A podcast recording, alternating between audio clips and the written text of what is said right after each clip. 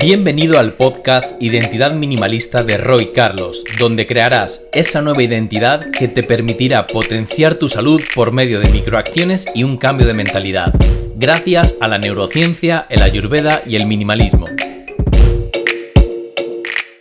Hola, hola, ¿cómo estás? Bueno, vengo por aquí para contarte qué cinco factores has de tener en cuenta para llevar a cabo un entrenamiento consciente. Y es que se habla mucho hoy en día de este término del entrenamiento consciente, pero no todo el mundo sabe muy bien en qué consiste. Así que vamos a hacer un pequeñito repaso de cómo bajo la mirada de la Ayurveda podemos encontrar este término mucho más interesante y más provechoso para que lo puedas aplicar en tu día a día. Y el primero de los factores será observar cuál es nuestro nivel de energía. Y es que es muy importante antes de llevar a cabo cada rutina de entrenamiento observarnos y preguntarnos cómo está este nivel de energía, puesto que si está muy elevado o muy bajo o está estancada o realmente estamos más o menos en equilibrio, esto va a diferir mucho a la hora de tomar decisiones de qué tipo de actividades o qué tipo de entrenamientos son los más recomendables para ese día. Y esto que parece algo muy tonto es súper importante porque nos va a permitir ir encontrando el equilibrio cada día y no hacer que vayamos eh, haciendo cositas que perjudican a nuestra salud. Y voy a poner ahora algunos ejemplos. Imaginaros que tu nivel de energía está sobrepasado, está muy elevado y empezamos a hacer actividades demasiado vigorosas, intensas, competitivas. Es muy probable que quedemos demasiado alterados a nivel energético y que luego esto, pues por ejemplo, nos impida descansar mejor o que genere contracturas musculares, tics nerviosos e incluso malas digestiones si es que vamos a comer o cenar después de este entrenamiento. Por el contrario, si estamos demasiado cansados, demasiado apáticos, con y hacemos actividades muy tranquilas, esto va a hacer que todavía nos hundamos más ¿no? en ese pozo y que realmente nos sintamos con mayor pereza. Así que este, estos ejemplos nos sirven de ayuda para entender que sí es muy importante observar previamente el nivel energético de nuestro organismo y de nuestra mente, como veremos a continuación para decidir qué tipo de actividades son más recomendables. Y el segundo factor a tener en cuenta para elegir un entrenamiento y que éste sea está muy relacionado con lo anterior y es analizar cuál es el estado mental que estamos viviendo en ese momento o en ese día si es un estado mental rayásico, si es un estado mental tamásico o por el contrario estamos más o menos en sattvas, en ese equilibrio y en ese término medio. Igual que antes estamos en un estado rayásico que significa de alteración, de estrés, de nerviosismo, de proyección hacia el exterior o realmente cegados por nuestros sentidos, siempre será mejor hacer actividades que contrarresten ese estado y que por ende nos ayuden a aplacar la mente, a que esta mente tan volátil se aterrice y actividades más introspectivas, más tranquilas, más calmadas, donde podamos conectar más con nuestro interior, nos van a ser de gran utilidad. Pueden ser actividades como el yoga, como el pilates, el tai chi, la meditación o incluso actividades donde haya movimientos cíclicos, como por ejemplo la natación, donde es un medio que nos ayuda casi casi a hacer una meditación activa a medida que vamos nadando. Pero bueno, son solo algunos ejemplos, hay que encontrar donde cada quien se encuentra en ese estado más de tranquilidad y armonía y bueno, ponerlo en práctica. El segundo estado a nivel mental sería el estado tamásico, que al igual que el estado de estancamiento, sentimos que nuestra mente está demasiado aplacada, está en un estado casi depresivo, de hundimiento, con pocas ganas de hacer nada y con esos pensamientos un poco de autoflagelación. En ese punto vamos a tener que salir de ahí cuanto antes, porque si en una persona que se encuentra en ese estado la invitamos a que haga actividades tranquilas, introspectivas, como la meditación, o donde, digamos, tenga y pueda conectar más con su interior, en ese interior va a encontrar dolor y lo que va a hacer es que se va a hundir todavía más. Así que tenemos que buscar siempre el efecto compensatorio que la Ayurveda trabaja y por tanto buscaremos esas actividades dinámicas, alegres, eh, motivantes, de competición, donde pueda conectar con otras personas y pueda conectar con la alegría. Actividades dinámicas, intensas, lo van a sacar de ese estado y una vez que salga de ese estado ahí sí podrá cultivar su sattva, su equilibrio mediante actividades más eh, tranquilas o más introspectivas. Así que Por último, tendríamos que hablar del estado mental sádvico, que como acabo de decir, sería ese término medio. No me encuentro ni muy acelerado o acelerada y tampoco me encuentro demasiado estancado o estancada. Así que podría ir eligiendo actividades de distinta índole o en su defecto combinarlas. Empezar con una actividad un poquito más suave, continuar con una más intensa y terminar también con una tranquila para volver a un estado de equilibrio a nivel energético, tanto físico como mental. Y esto que acabo de mencionar me da pie para hablar del tercer factor que tenemos que tener en cuenta para hacer de nuestro entrenamiento un entrenamiento consciente y es cultivar la presencia antes, durante y después de la práctica. Y es que estamos cansados de ver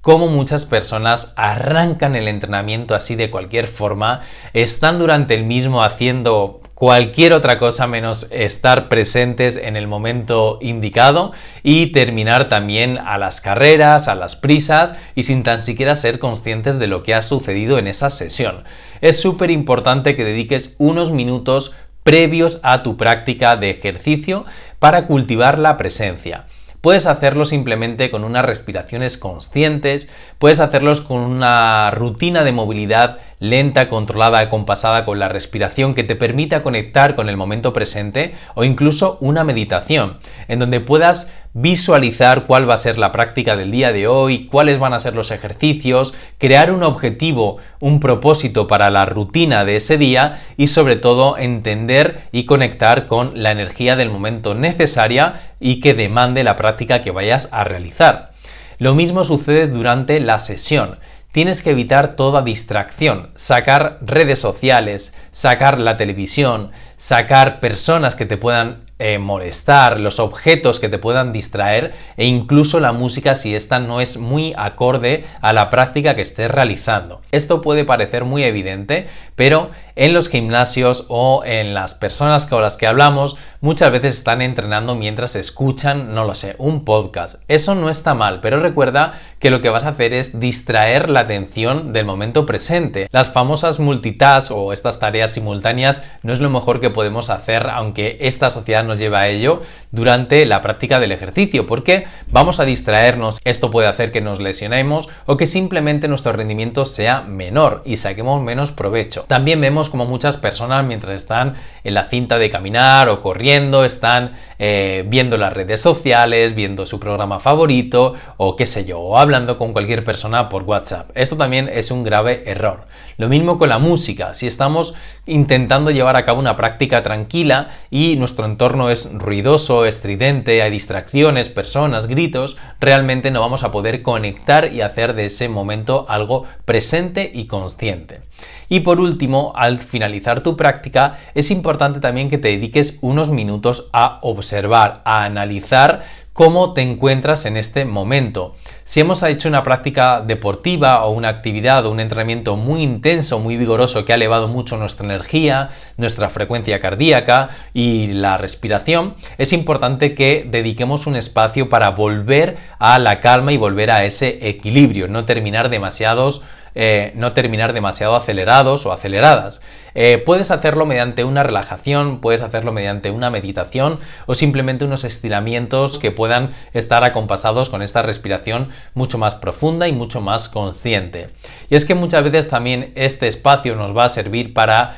analizar y hacer un pequeño recorrido por nuestra práctica en sí, cómo ha ido la sesión, cómo me he sentido, qué zonas de mi cuerpo actualmente están más cargadas, menos cargadas, y ya me van a dar información para saber si necesito en la siguiente sesión cambiar la planificación o simplemente puedo continuar con lo que tenía previsto quizás para esa semana o para ese mes. Y estos momentos son demasiado importantes y suelen ser los que nos solemos saltar. ¿Por qué? Porque normalmente no tenemos demasiado tiempo, así que no dedico una parte inicial como corresponde tampoco una parte final y encima durante la sesión estoy distrayéndome con eh, mensajes, emails de trabajo, amigos, pareja que realmente hacen que no sepa ni qué ha pasado durante ese tiempo que quería entrenar y que, bueno, como he dicho antes, sea mucho menos provechoso que hacer lo contrario. Y con esto llegamos al cuarto factor o cuarto punto que también tenemos que tener presente para hacer de nuestro entrenamiento un entrenamiento consciente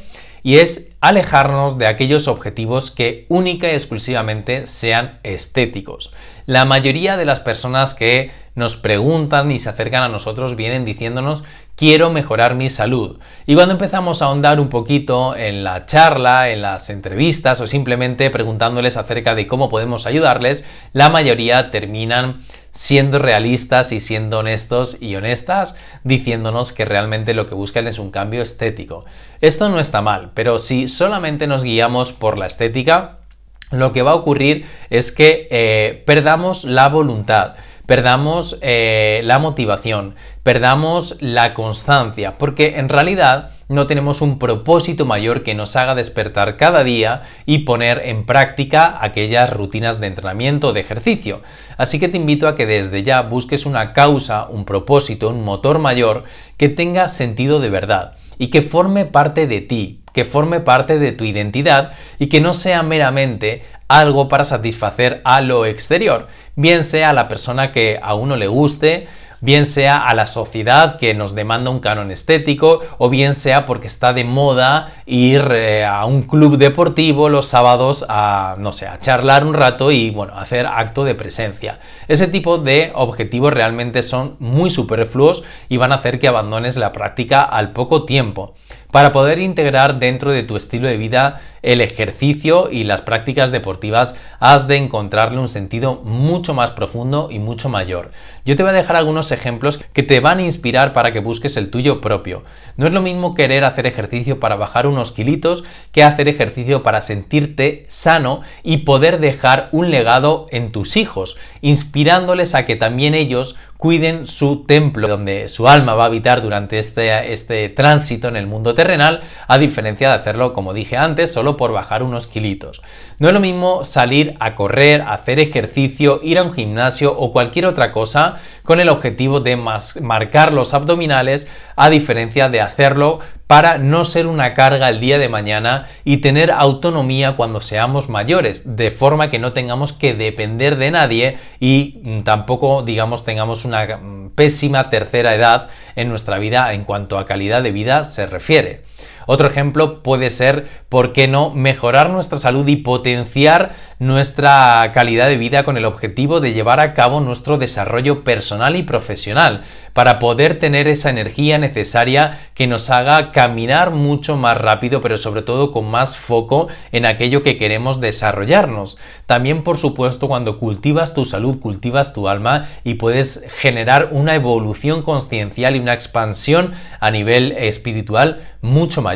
Así que sea cual sea la causa que tú decidas, busca una que realmente vaya más allá de una estética, vaya más allá de subir o bajar de peso o de perder esos kilitos o porque viene la operación bikini, porque en realidad todo eso te va a alejar de tus objetivos y va a hacer que no tengas, como dije antes, ni la fuerza de voluntad, ni la motivación, ni la inspiración, ni la constancia que necesitas para mantener esto como un estilo de vida. Y el último punto que tenemos que tener en cuenta, el número 5 para llevar a cabo un entrenamiento consciente, es conectar con la naturaleza para elevar tu prana, para elevar tu energía vital se ha comprobado por activa y por pasiva que la naturaleza nos otorga energía. Hay un intercambio de iones positivos y negativos entre nosotros y la naturaleza, de forma que cada vez que estamos en contacto con ella nos sentimos mucho más vigorosos, con más energía y nuestro organismo funciona mucho mejor. Hemos mencionado mil veces los famosos baños de bosque en Japón, hemos mencionado cómo personas que viven en contacto con la naturaleza, sus ciclos circadianos están más acompasados y por ende su organismo y su fisiología funciona mejor y por supuesto lo usamos como cable a tierra para drenar el estrés, para calmar el sistema nervioso y para hacer que eh, huyamos de los mm, elementos negativos o de los factores negativos que la sociedad actualmente nos otorga por el estilo de vida que estamos viviendo. Así que siempre que puedas practica ejercicio al aire libre. Trata de descalzarte, de conectar con la arena, de conectar con la piedra, con el agua, con las distintas texturas que la naturaleza te ofrece. Sentir un poquito el sol a primera o a última hora donde realmente este no nos perjudique. Sentir el oxígeno, el aire limpio, eh, la brisa todo este tipo de contacto te va a otorgar mucha más energía y va a hacer que tu entrenamiento sea consciente. Es mucho más inspiración llevar a cabo una sesión de entrenamiento, de yoga o de meditación mientras estás en un hermoso parque, en una playa o en una montaña, a diferencia de si estás metido en un gimnasio con luz artificial donde la calidad del oxígeno es mínima, donde hay ruido estridente, un olor intenso y estás con un montón de objetos y personas así donde no te puedes mover. Y esto no es una crítica al gimnasio, es una realidad en donde son distintos espacios de esparcimiento y de crecimiento en la salud, en lo personal, en lo espiritual y casi casi en lo profesional. Así que no te olvides de este quinto punto, sal siempre que puedas, no importa si hace un poquito de frío, no importa si hace un poquito de calor, no importa si incluso está chispeando o caen unas gotas. También eso es parte de la conexión. Tenemos que elevar nuestro sistema inmune a través de la exposición a las inclemencias del tiempo, porque cada vez que estemos eh, sobreprotegiéndonos, lo que vamos a hacer es que vamos a debilitar este sistema inmune y vamos a ser más vulnerable frente a las enfermedades. Así que conecta con la naturaleza, eleva tu prana y harás que tu entrenamiento sea mucho más consciente. Así que recuerda estos cinco puntos que te voy a repasar. El primero de todos es observar cuál es tu nivel de energía a nivel del cuerpo. El segundo es analizar cuál es tu estado mental. El tercer punto es siempre evitar las distracciones y cultivar la presencia antes, durante y después del entrenamiento. El cuarto punto va a ser buscar un propósito mayor que te haga levantarte cada día con ganas y con ilusión de llevar a cabo tu entrenamiento. Y por último, el quinto punto sería elevar tu prana mediante el contacto con la naturaleza. Así que ahora sí ya tienes un poquito más de información de en qué consiste el entrenamiento consciente cómo puedes llevarlo a cabo bajo la mirada de la Ayurveda teniendo en cuenta estos factores muy importantes a la hora de llevar un estilo de vida saludable que sea preventivo de enfermedades a largo plazo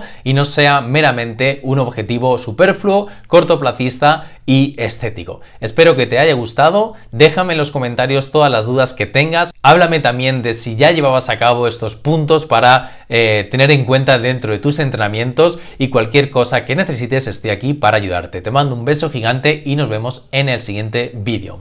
Chao, chao. Hasta aquí llegó la charla de hoy. No olvides suscribirte a este podcast si quieres seguir aprendiendo y creciendo junto a nosotros a través de esta comunidad minimalista.